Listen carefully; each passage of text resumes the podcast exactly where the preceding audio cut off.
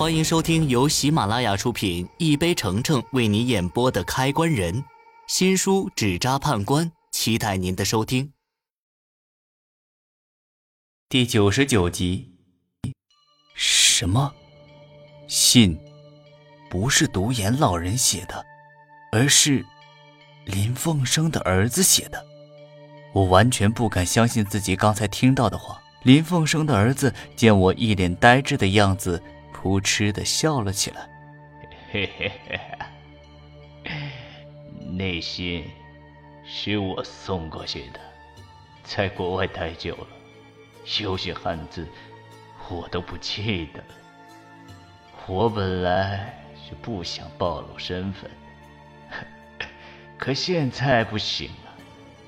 介绍一下，我叫林琴，也可以说。我的名字叫林梦真，两个人都是我。当年王美心生孩子的时候，我借林琴的身子活了过来，而且保留了做林梦真时的记忆和能力。到现在发生的一切，只是我为了某个东西提前做准备而已。我站在一旁，被林梦真的话打击的近乎崩溃。我从来也没有想过，黑色大手的主人竟然会是一个活生生的人。怪不得他能写信，能随时与活人交流。他到底是怎么做出这事儿的？首先，是寄魂在刚出生的婴孩身上，这事情可是大逆不道的。这种事不是没有孤魂野鬼做过，可婴孩有神秘的东西保护，那些孤魂野鬼一旦做了这些事儿，立马就会灰飞烟灭。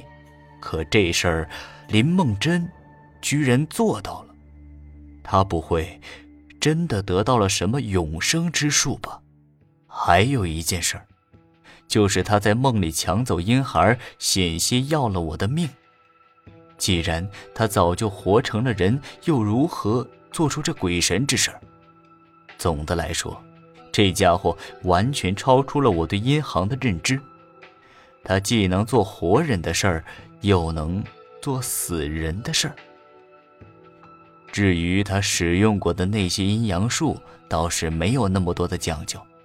不过其他的事儿，却让明白过来所有事情的我脑子快炸了。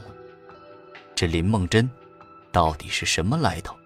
他真的是存在于这个世界的人吗？我瘫坐在地上，抬头一看，林梦真已经来到我面前。他手一抬，猛地掐住我的脖子。白一鸣此时边骂边冲过来，握起拳头朝林梦真的脸上抡过去。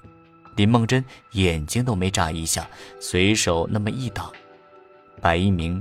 竟然飞了出去，他收回手掐着我脖子的手又多了几分力度，一股窒息感朝我涌来。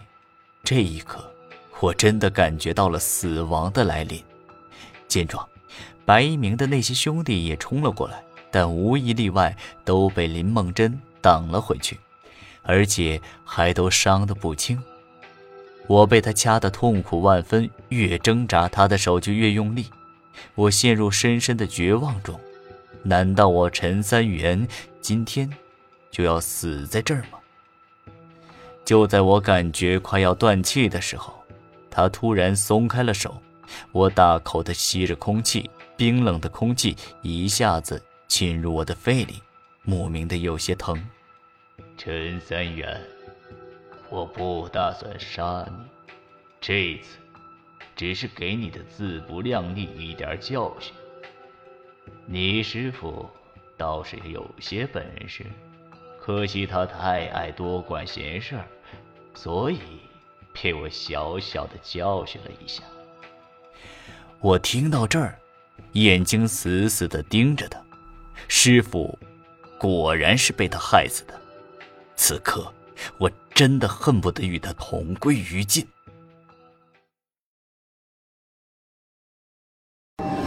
本集已播讲完毕。